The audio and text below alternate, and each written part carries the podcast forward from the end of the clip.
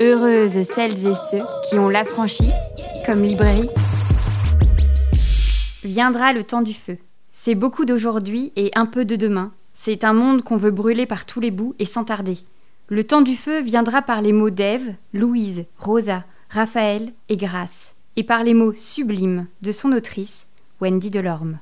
À vos lance-flammes, let's go!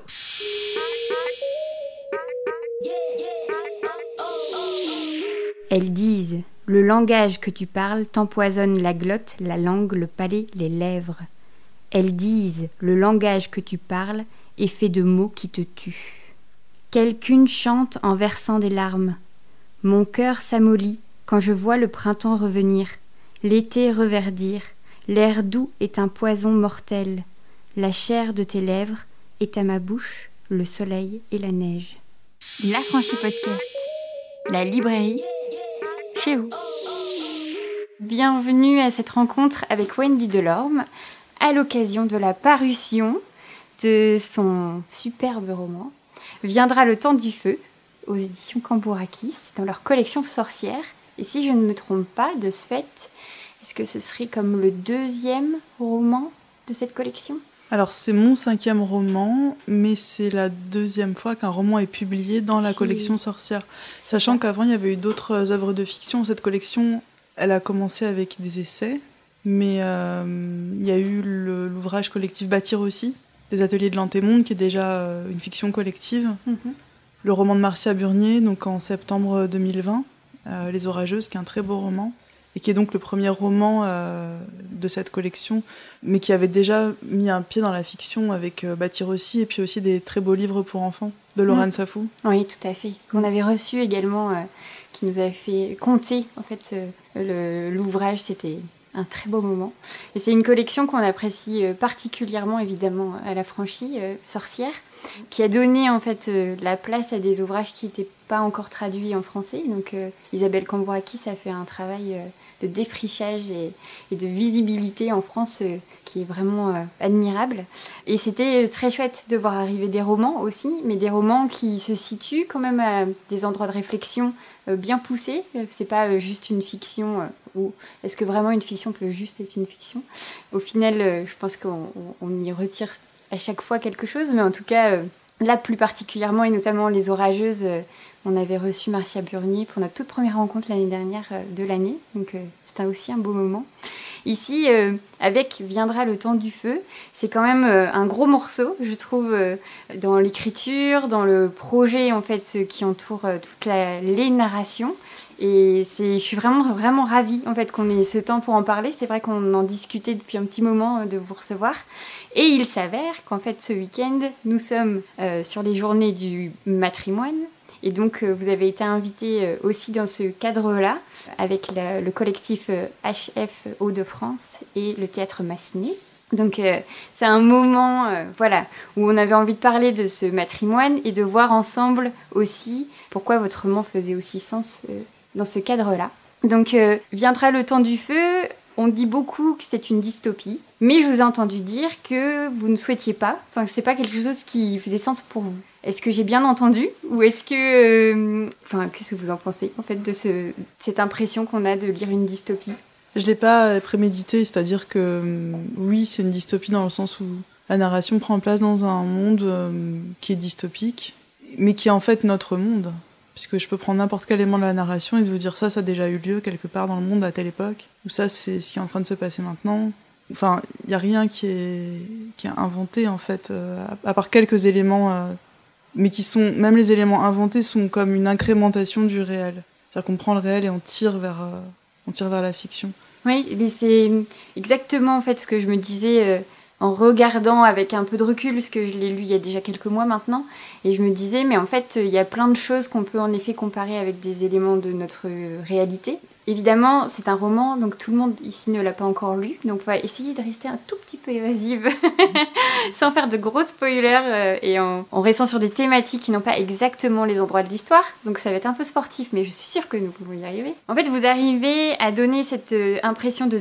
Alors le déjà vu peut être un petit peu trop fort, mais en tout cas de se dire, ah bah oui, oui, évidemment. Et en même temps de construire petit à petit cette réalité dans un futur qui nous dit, ah oui, ça pourrait être encore bien pire. Puisque là on est dans une société totalitariste, on est sur un moment où des choses ont été décidées de manière très stricte et il est impossible de trouver une liberté dans le cadre en fait de cette ville euh, dans laquelle on, cohabite, on va dire, avec les personnages. Et pour autant, euh, les personnages dans leur tête trouvent en fait une certaine liberté. Il y a des endroits comme ça qui vont en effet sortir de la réalité à ce moment-là et qui vont les projeter en fait dans des choses dont on pourrait pas se douter là pour le coup qu'on n'aurait jamais vu etc. La construction en fait que vous faites de ces récits, elle est chorale.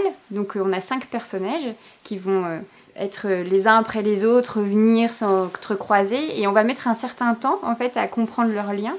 Quelle est l'importance pour vous de ces écritures chorales? Parce que c'est pas la première fois en fait que vous écrivez comme ça. Est-ce que vous avez un, un besoin de polyphonie, enfin quelque chose dans votre écriture qui vous mène vers ces différents endroits d'écriture?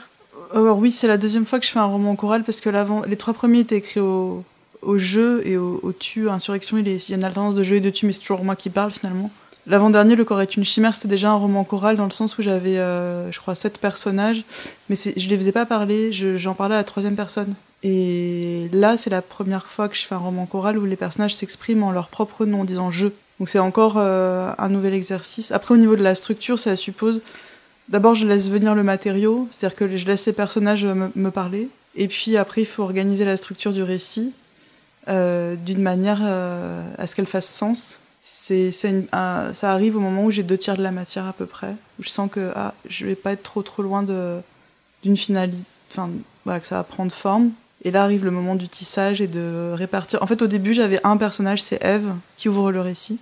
Et j'ai joué, joué son monologue euh, au Théâtre du Galfond à Genève en 2018 avec euh, Laura Garbi, une collègue euh, danseuse qui a, qui a lu une partie du texte aussi avec moi. Et le monologue de Eve se tenait en, lui seul, en fait. Du début jusqu'à la phrase Donc, soit je deviens folle, soit j'ai revu grâce. Ça formait un seul monologue. Et cette phrase, soit j'ai revu grâce, elle arrive au milieu du récit. Et en fait, elle vient introduire un autre personnage qui m'est venu après elle. Et ce que j'ai fait, c'est que j'ai découpé le monologue de Eve pour laisser de la place aux, autres personnages qui sont venus après elle. Donc les choses sont venues petit à petit, les personnages sont venus les unes les uns après les autres. Et c'est a posteriori que j'ai que j'ai tissé la trame. Mhm.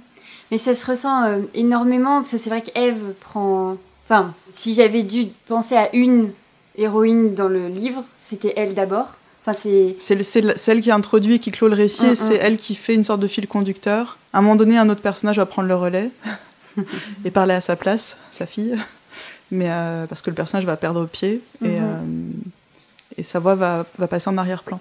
Mais oui, c'est elle le fil conducteur du récit, c'est le premier personnage qui est venu me parler. Puisqu'on en parle, est-ce qu'on pourrait l'entendre un petit peu? Alors, je pourrais vous lire, le, oui, effectivement, le tout début du roman, il fait une page et demie. C'est le premier chapitre d'Ève et c'est ce qui m'est venu en premier, c'est-à-dire que le moment où j'ai commencé à écrire ce roman, je savais pas que j'écrivais un roman. C'est un moment, en, c'était en 2018 ou début 2019, je sais plus. J'avais un, moment de passage à vide et, je, je, doutais de moi en tant qu'autrice. Je doutais de, de ce que j'étais capable de faire et de, mon rapport au monde de l'édition aussi. Euh, et puis dans le train, dans un train euh, de retour de Paris, m'est venue cette voix. Et je l'ai laissé venir et ça a donné ça. Et après, c'est devenu un, un, texte que j'ai joué sur scène et puis c'est devenu un roman. Au moment où je l'écris, je ne sais pas. Je ne sais pas ce que je suis en train de faire. Elles sont mortes, toutes. Elles étaient peu nombreuses et elles sont mortes. Il n'y a pas de traces. Je les ai vues souvent sans plus faire partie de leur groupe, leur cercle, leur assemblée. D'autres les ont vues. Certains se souviennent, mais aucun ne sait ce qu'elles sont devenues. Je ne connais pas l'emplacement de leur tombe. Je ne sais pas s'il y a des corps qui pourrissent sous terre. Elles ont disparu. Je ne sais pas si j'ai la force d'écrire cette histoire. Si je meurs sans l'avoir racontée, c'est comme si elle n'avait pas existé. Il y avait Louve. Il y avait Maïna, Raquel et Grace. Rosa et Francesca. Il y en avait d'autres. J'ai aimé Louve, plus que de raison, dès le début. Je l'observais. Elle était d'une beauté frappante et ne ressemblait à personne, ne ressemblait à aucune de ces femmes que l'on trouve belles. Elle était d'une beauté sanguine, calme et féroce. Penser à elle me saisit au centre du corps et une coulée de plomb m'emplit. Puis vient la nausée, puissante, quand je pense à la suite. Il me faudra du temps. Parfois je sens que je vais mourir. Je me sens mourir. Cela me prend une fois par jour au moins.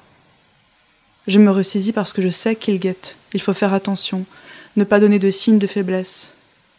Il m'arrive d'oublier qu'ils sont nos ennemis. Au mieux, je peux considérer qu'ils ne sont pas mes alliés. Il n'y a plus lieu de dire nous, car il n'y a plus que moi.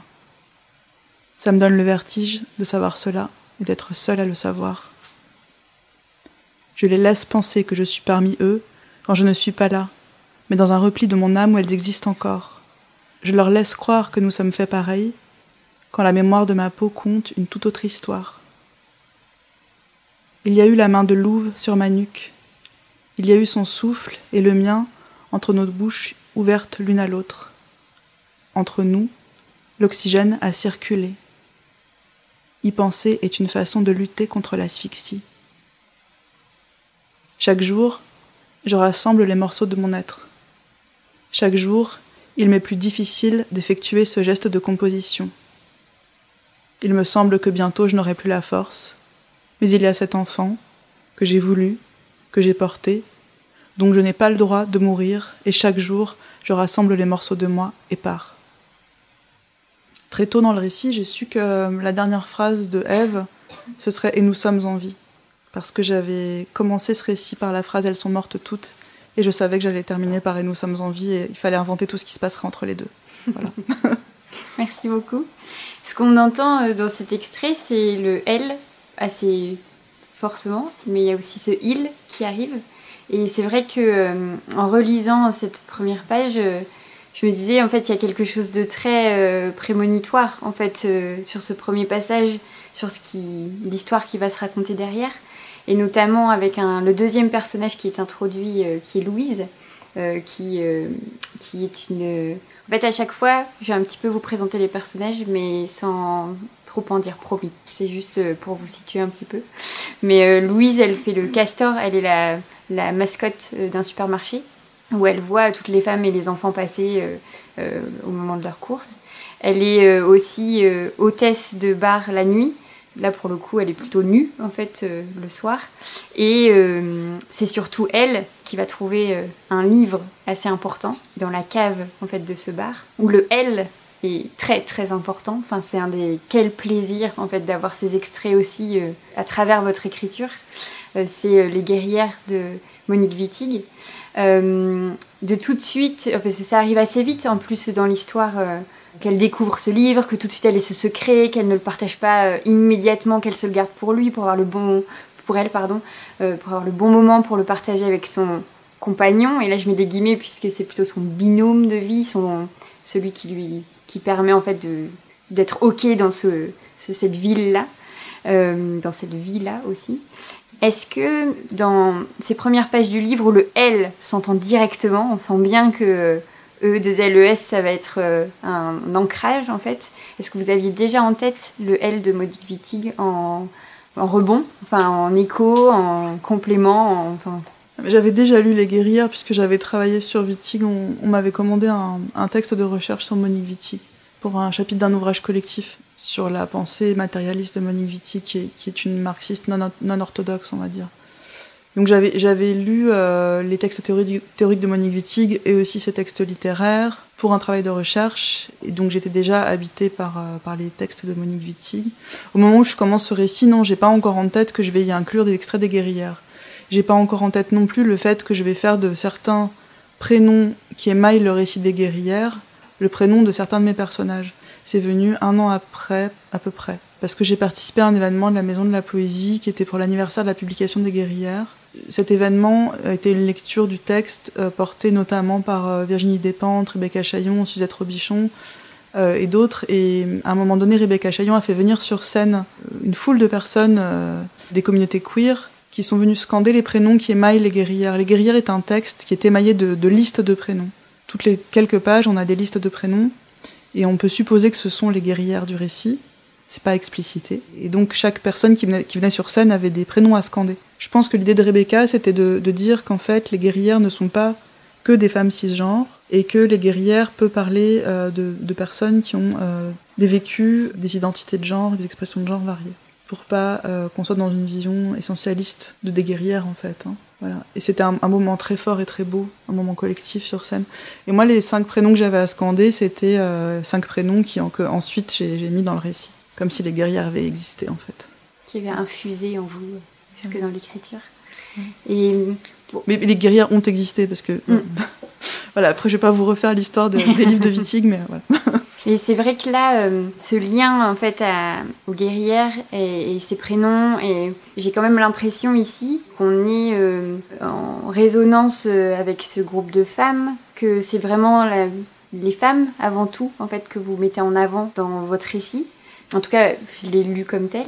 Il y a la présence après d'un homme qui arrive en peut-être en troisième, je crois, dans, les, dans l'écriture, Raphaël, qui lui va être le, Alors, il est un peu surprenant au début parce que, enfin, je ne sais pas, moi, je ne m'attendais pas à avoir une voix d'homme. Pourquoi euh, On ne sait jamais pourquoi. C'est avec lui qu'on va quand même avoir le gros nœud, euh, la, grosse action, on va dire, du livre. Mais euh, malgré tout, c'est les femmes d'abord. Enfin, moi, je l'ai ressenti comme ça dans, les, dans la lecture. C'est comme ça que je le raconte beaucoup en fait me viennent tout de suite en fait euh, l'explication de, des quatre femmes de qui elles sont euh, d'où elles viennent euh, quels sont leurs passés quelles sont leurs histoires. Est-ce que pour vous de créer d'écrire un roman si sororal c'était important? C'était quelque chose qui était après je comprends bien que tout a été assez spontané en fait dans votre écriture puisque ça vous est arrivé, ça vous est tombé dessus peut-être un peu aussi comme ça. Mais c'est beau, enfin c'est quelque chose d'hyper inspirant. Mais est-ce que vous aviez envie d'en faire quand même euh, euh, un étendard jusqu'au bout en fait euh, de cette sororité qu'on va découvrir au fur et à mesure des, des personnages qui prend un peu de temps à découvrir mais qui est quand même très présente? Alors oui, j'ai pas prémédité qui seraient ces personnages. C'est-à-dire que d'abord m'est venue Eve, puis m'est venue Rosa, qui est la mémoire de, cette communauté de résistantes dont Eve a fait partie, dont elle parle, qu'elle a perdue. C'est pour ça qu'elle commence le récit par Elles sont mortes toutes. Elle pense qu'elle est la seule survivante. Puis m'est venu le personnage de Grâce, ensuite celui de Raphaël. Je n'ai pas choisi les personnages dans le sens où j'ai laissé des, voix venir à moi, mais par contre, euh, il y a eu un gros travail sur, euh, sur le rythme et la structure. C'est-à-dire qu'Eve m'est venue en alexandrin avec ce rythme euh, de phrases à 6 ou 12 pieds, et j'ai conservé le rythme pour la suite, pour tous les personnages, ce qui donne une certaine uniformité à leur voix aussi, mais avec des, styles un peu différents. Raphaël a un style quand même un peu différent, l'enfant aussi, Louise aussi, euh, mais avec toujours ce rythme-là. Et aussi, à un moment donné, le personnage de Rosa explique que la communauté des résistantes n'était pas composée que de femmes cisgenres, et que c'est une communauté qui a choisi le L pluriel comme acte politique puisque, et ça c'est vraiment inspiré de Monique Wittig, Monique Wittig, a, à travers toutes ses œuvres littéraires et théoriques, a œuvré à défaire la domination dans la langue. Donc son premier roman est écrit au on, qui était un pronom neutre. Le Poponac, c'est écrit au on. Les guerrières est écrit au féminin pluriel. Et ce elle au pluriel, c'est, dans, dans, mon roman, c'est, une communauté de personnes qui se retrouvent pour avoir fui, parce qu'elles étaient euh, elles ils étaient poursuivis, stigmatisés. Il y a effectivement une majorité de femmes cisgenres, mais aussi des personnes trans qui se sont échappées de, la société euh, dans laquelle elles euh, et elles ne pouvaient pas exister. Donc voilà, ça c'est explicité à un moment très clairement par le personnage de Rosa. J'ai hésité à mettre euh, des pronoms neutres comme Yel. J'ai beaucoup réfléchi à ça et puis je suis restée sur le elle comme un féminin pluriel en expliquant pourquoi. Oui, en fait, je me suis rendu compte euh, récemment, euh, parce qu'on commence à avoir euh, des écrits en langue inclusive, donc d'abord des essais, en tout cas pour moi que j'ai lu. Après, évidemment, Stone Butch Blues de Leslie Feinberg, mais dans la littérature, en tout cas contemporaine francophone, ça commence tout juste, en fait, qu'on ait ce genre de récits vraiment travaillés, en fait, dans l'écriture. Et je me suis rendu compte que quand on commence à lire comme ça, je crois que notre cerveau fait un, choix de pronoms, de genre, de... parfois il est perturbé, mais, euh, les écrits que j'ai pu lire, euh, j'avais pas mal de, moments où je le disais vraiment au féminin. En fait, pour moi, c'était que des femmes, alors que ce n'était pas le récit de l'auteur en fait euh, ou de l'autrice. Il n'y avait pas eu un choix de fait puisque c'était en inclusivité. Et, et, je me dis peut-être que de ce fait, malgré les explications, etc., moi je l'ai ressenti vraiment dans ma lecture, si je peux oser dire viscéralement, comme étant des voix de femmes, en fait. mais ça, ça m'est sans doute propre. Et c'est un endroit d'écriture, je trouve, qui est hyper intéressant, de ce fait de laisser encore plus de place à l'imagination et à l'interprétation en fait euh, du lecteur ou de la lectrice. Parce que là, on entend bien en fait qu'en effet votre elle est multiple de par l'histoire euh, de ces résistantes. Et moi, j'avoue que j'en suis vraiment restée à ces, des Amazones pour moi. Mais vraiment. Mais de ce fait, c'est génial de me rappeler cet endroit de votre livre. C'est encore une fois ma tête qui m'a amenée vers les femmes, puisque je suis vraiment dirigée vers ça. Euh, j'ai l'impression de manière très butée quand même. Mais c'est cool, il hein, n'y a pas de souci. Mais c'est génial, du coup j'ai hâte d'aller retrouver ce moment euh, dans le livre pour voir en fait comment je pourrais le lire autrement de cette. Mais après concrètement, mes personnages, euh, Louise, Eve, Grace et Rosa sont des femmes cisgenres. C'est-à-dire que dans l'écriture, j'ai a posteriori, je me, je me dis que je, je me vois pas comme, mes personnages disent je. Je me voyais pas parler à la, place d'une personne trans parce que je me sens pas euh, à l'endroit politiquement juste pour faire ça, vu que ce n'est pas mon, vécu, et que parler à la place d'eux me semble compliqué. Mais j'avais besoin quand même de signifier très clairement dans le récit à un moment donné que ce elle au pluriel ne désigne pas que des personnes cisgenres. Mhm. Donc de naviguer entre pas parler à la place d'eux, mais pas exclure et pas essentialiser le elle. Voilà. Oui, d'autant que dans votre histoire, ça, enfin, en fait, ça fait hyper sens parce que euh, tout cet état totalitaire, enfin, cet endroit de vie, a décidé que tout le monde devait être hétérosexuel, que tout le monde devait euh, euh, travailler à l'effort national de repeupler. On est vraiment sur des relations hommes-femmes. Euh. Alors pas tout le monde justement, parce qu'il y a des gens qui sont pas censés se reproduire et d'autres à qui on somme de se reproduire. Donc voilà. Oui, alors je vais arrêter les généralités, mais mais en tout cas il y a quand même une pression en fait sur les épaules des personnages qu'on découvre, qui vont tous être à des endroits quand même compliqués de cette cette attente reproductive et notamment pour les femmes, mais aussi pour Raphaël. Et ça, euh, il faut qu'on en parle, il faut que je le dise. Euh, c'est juste qu'on est à un moment en fait de la vie de ces personnages. Je crois qu'on est environ 40 ans après euh, un assez gros désastre qui a été en fait le, la... Non, non. Je ne dis rien. Non, il faut pas. Il y a eu un, un gros truc. non, parce que justement, c'est. Non, on peut pas. Bah, voyez, c'est passé quelque chose qui a fait que. Un pacte national a été voté, qui a mis en place des règles hyper strictes qui notamment euh, règle euh, la, la, la, reproduction des, des, humains. Celles et ceux qui doivent se reproduire, celles et ceux qui ne doivent pas, etc. Voilà, ok. et donc,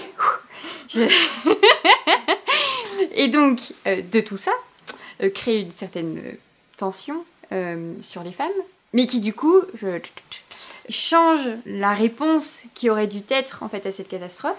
Et c'est assez dingue en fait de constater que euh, alors que les choses auraient pu être euh, vécues euh, complètement autrement, c'est encore une fois la pression en fait sur les femmes et cette pression reproductrice qui leur tombe dessus. J'essaye de m'expliquer sans trop. là, je refais un petit peu mon schéma, mon scénario de, ce que j'allais dire, puisque je ne peux rien dévoiler. ce moment de l'histoire, en fait, c'est quand même une grosse tension écologique où les saisons font n'importe quoi. Il y a de la pluie entre novembre et le mois de mars, je crois. Il y en a plus du tout après. Ils vivent des périodes de canicule où tout est cramé, euh, euh, où tout est orange. Et enfin voilà, il n'y a plus de nature qui respire. Et encore, euh, ils ont un, lac pas très loin, donc qui permet en fait de réguler comme ça. En fait, je me rends compte là en, en y réfléchissant qu'en fait, plutôt que de se dire il y a un souci écologique, on va régler un souci, le souci écologique, toute la pression de cet état est mis sur le contrôle des personnes, de leur déplacement et de cette fonction reproductrice pour être bien sûr que les hommes restent présents en fait et ne disparaissent pas avec euh, la catastrophe euh, écologique quoi. Mm. Vous voyez? Oui mais c'est pas c'est oui c'est bien vu comme analyse. En fait c'est intéressant parce que je l'ai pas fait exprès. Enfin en fait, si quand même, à, l'université, j'ai été amenée à travailler sur euh, l'action des problèmes publics comment se construisent les problèmes, publics, comment est-ce qu'une, euh, avec une collègue qui est ici présente, Myriam Hernandez, euh, avec qui j'ai travaillé sur, euh, sur ces questions-là. Et en fait, ce qui ressort de pas mal d'études en sociopolitique sur la question des problèmes publics, tels que le réchauffement climatique par exemple, c'est que la pression est beaucoup mise sur les citoyens. En fait, les campagnes de l'État, elles, elles disent faites le tri, éteignez la lumière, débranchez vos appareils, etc. les individus, certes, si, tous les individus faisaient l'effort d'eux, euh, ça changerait quelque chose, mais on sait que c'est pas les individus citoyens euh, qui sont les plus gros pollueurs, etc., et qui font le plus gros gâchis énergétique. Et du coup, ce truc de mettre la pression sur les individus citoyens plus que sur euh, des multinationales, etc., bah, c'est un peu ce qui ressort dans le récit. Mais c'est pas un truc que j'ai fait exprès. Enfin, je pense que quand on écrit un, roman, on est traversé de plein de choses, y compris de savoir qu'on a pu accumuler dans le monde académique ou dans notre expérience quotidienne et qu'à un moment ça vient infuser le récit. Mhm. Mais en fait, tout ce qui est de l'ordre de la dystopie dans le récit, c'est pas assez un prétexte. En fait, c'est pas le plus important. Le plus important, c'est comment les personnages se débattent et, s'organisent et, ressentent les choses. C'est vraiment du point de vue des personnages, et je pense que tu peux prendre n'importe quel des personnages du récit, le mettre en dehors de, des structures temporelles du récit, des, des contraintes écologiques, etc. Ça reste, euh, ça peut se transposer à d'autres époques. En fait, voilà, il y a un couvre-feu dans le bouquin. J'ai écrit ce bouquin avant la crise sanitaire. J'ai fini de l'écrire en décembre 2019, donc c'était avant. Euh, on avait déjà commencé à entendre parler d'une épidémie à Wuhan, mais on était loin de penser que ça allait donner cette crise sanitaire mondiale. Et donc, quand j'écris sur le couvre-feu dans le temps du feu, j'écris pas sur le couvre-feu qu'on a vécu là. Enfin, j'écris sur euh, d'autres. Enfin, à chaque fois qu'il y a une dictature, il y, a un couvre-feu en fait. Hein. C'est pas le premier qu'on. Je dis pas qu'on est en dictature, je dis juste que c'est une expérience que beaucoup de gens ont fait avant nous, euh, dans le passé et dans d'autres pays, etc. Voilà. Mais c'est pas ça l'important. Enfin, ce qui est, ce qui est important, c'est ce que les personnages font de ça. Comment est-ce que euh, Louise et Raphaël se glissent la nuit pour. Euh, comment est-ce qu'il et elle les échappent au, à la milice Comment, comment est-ce que la vie s'organise quand même Comment est-ce qu'on se fait passer des livres sous le manteau parce qu'on peut plus lire de livres enfin, C'est ça, qui, ça qui est mmh. intéressant, je pense, plus. Parce que j'ai rien inventé. Enfin, en fait, franchement. Je suis pas du tout une spécialiste des dystopies. J'ai lu Margaret Atwood, j'ai lu euh, euh, Orwell, j'ai lu euh, Bradbury, j'ai lu P.D. James. Donc tout ça, on le retrouve dans le récit en fait. Mais c'est pas ça qui est le plus intéressant, je trouve. C'est ce que les personnages en font et, et comment y Voilà, la solitude de F qui a perdu sa communauté de résistantes. C'est une expérience de solitude que j'ai vécue dans d'autres circonstances, à un autre moment de ma vie où je me sentais très seule. Et l'expérience de la solitude, on peut la faire de plein de manières différentes et elle est complètement universelle. Et c'est ça que j'ai mis dans le personnage de F, c'est l'expérience de la solitude et de la perte. Est-ce que vous diriez de ce fait que chaque personnage, c'est peut-être un peu, ça peut paraître peut-être évident, mais en fait j'en suis pas si sûre, mais euh, chaque personnage aurait un peu de vous, en fait au final? Parce que là, si petit à petit, en fait, on, on pourrait imaginer en effet euh, que votre expérience, votre vie aurait été infusée dans chacun des personnages et permettrait d'avoir une sorte, enfin, votre voix vraiment euh, pleine et, peut-être inconsciente, mais dans, tout le roman en fait. Bah oui, disons qu'il y a. Je crois que dans l'écriture littéraire, il se passe quelque chose de. Sauf à faire un roman historique avec euh, vraiment une enquête. Euh, mais, mais là, c'est pas le cas. Là, c'est quelque chose qui est venu de l'intérieur. Et donc, oui, même le personnage de Raphaël, il vient de l'intérieur. C'est un fils qui déserte. C'est un fils qui écrit à sa mère pour lui dire Je veux pas être un dominant donc je vais fuir. Et donc je vais il lui écrit une longue lettre en, plusieurs chapitres pour lui expliquer pourquoi. Et ça, c'est Boris Vian, c'est le déserteur, c'est c'est aussi euh, le fait d'élever deux garçons et de se poser des questions sur les humains qui vont être en grandissant et comment les hommes se débattent avec euh, toutes les injonctions qui sont faites à leur, à leur classe de sexe aussi, puisque c'est une question qu'on est obligé de se poser quand on élève deux garçons. Et tout ça, ça me travaillait, donc forcément, à un moment donné, euh, le personnage de Raphaël, il m'est venu un été, j'étais en train de nager, et il, m'est venu euh, cette phrase, cette lettre, maman doit rester un secret. Personne ne, personne ne la lira, c'est les premières phrases de Raphaël. Chaque première phrase de chaque personnage m'est venue comme ça, un peu comme. m'est venue, voilà. Et après, euh, après, faut dérouler. Et, Raphaël, oui, j'ai déroulé le fil du déserteur, quoi. De celui qui veut pas se reproduire, qui veut pas posséder une femme, qui veut pas être un dominant, qui est pas à l'aise avec ça. Et donc, il va fuir quand on pense à chacun, euh, enfin à chacune et à chacun des personnages, il y a quelque chose de très euh, profond en fait dans leur identité. Après, on aurait peut-être envie de dire qu'on est chacun très profond dans notre identité, mais chacun et chacune. Mais je me dis, euh, enfin, j'aurais juste envie de vous demander de me raconter chaque personnage en fait, de comment vous l'avez, comment il vous est apparu, comment, parce que c'est tellement un travail, je trouve, très fin en fait dans leur dans leur présentation, dans le rythme dans lequel on découvre, parce que le fait que ce soit euh, entrecoupé à chaque fois, vous avez d'abord Eve, vous avez un peu Louise, puis vous avez encore Eve, et puis vous avez encore Louise, puis hop, il y a Raphaël qui arrive, et puis petit à petit, en fait, euh, donc ce qui fait qu'il faut suivre nous, en fait, dans notre lecture, et on les découvre vraiment pas à pas, et c'est... Enfin, j'ai vraiment l'impression dans l'écriture que vous les avez concoctés, quoi, vous les avez vraiment euh, tricotés petit à petit, et, sans trop les dévoiler rapidement, qu'on met du temps à les saisir, à comprendre qui est avec qui. Moi, je sais que pendant un moment... Euh, Louise et Eve, elles se confondaient. Je, il a fallu que je refasse un point avec moi-même, disant attends, qui est-ce qui est une fille en fait euh, mais, parce que ça avait suipé, enfin à un moment donné j'avais, enfin voilà, je les avais assimilés. Puis après je me dis mais non en fait c'est pas du tout la même chose. Et, euh, ce travail d'identité, on a bien compris que Eve existait indépendamment au début, mais est-ce que tous les autres ont existé indépendamment d'un coup euh, et c'est après que le montage a eu lieu, ou, euh, non, ça a vraiment été euh, comme des conversations qu'on peut imaginer assez complexes dans votre tête, mais de dire ah bah, à ce moment-là, il y a ça, là, là, et, et, vous avanciez pas à pas sur chacun des, chacune des personnalités, chacun des personnages. Bah, chaque personnage est né individuellement, mais l'écriture m'a obligé à les mettre en relation les uns les unes avec les autres. Mhm. Et donc de réfléchir, de réfléchir comment alors m'apparaît oui le personnage du déserteur qui écrit à sa mère pour lui dire euh, euh, je vais fuir. Donc ce personnage, je me dis c'est le compagnon de Louise. Quelle est leur relation? Et donc là commence vraiment le travail, euh, le travail du récit. -dire à quel moment je vais introduire le fait que c'est pas un couple au sens classique du terme? À quel moment je vais introduire le fait que vraiment ce qui se joue entre eux c'est un compagnonnage, une solidarité, une amitié au sens profond du terme, qui transcende les classes de sexe. À quel moment j'introduis ça? Comment j'introduis ça? Et comment j'introduis aussi la tension du fait que l'un a pris l'autre en charge depuis leur enfance quasiment, et qui se rejoue une forme de domination dans la relation? À quel moment je déjoue ça aussi? À quel moment la personne, euh, Louise, euh, dont l'autre, Raphaël, s'est occupé depuis l'enfance, va inverser le rapport de pouvoir et comment? Donc tout ça, c'est un travail euh, qui se fait au fur et à mesure. Mais à la base, les personnages sont nés, ont surgi comme ça, et après, voilà, il y, y a, comment tu tisses tes fils, quoi. Alors, heureuse? Vous venez d'écouter un épisode de l'Affranchi Podcast en compagnie de Wendy Delorme, à l'occasion de la parution de Viendra le temps du feu aux éditions Cambourakis dans la collection Sorcière. L'Affranchi Podcast, c'est Soisy Courbet à la réalisation et Camille Cario à la post-production et au montage.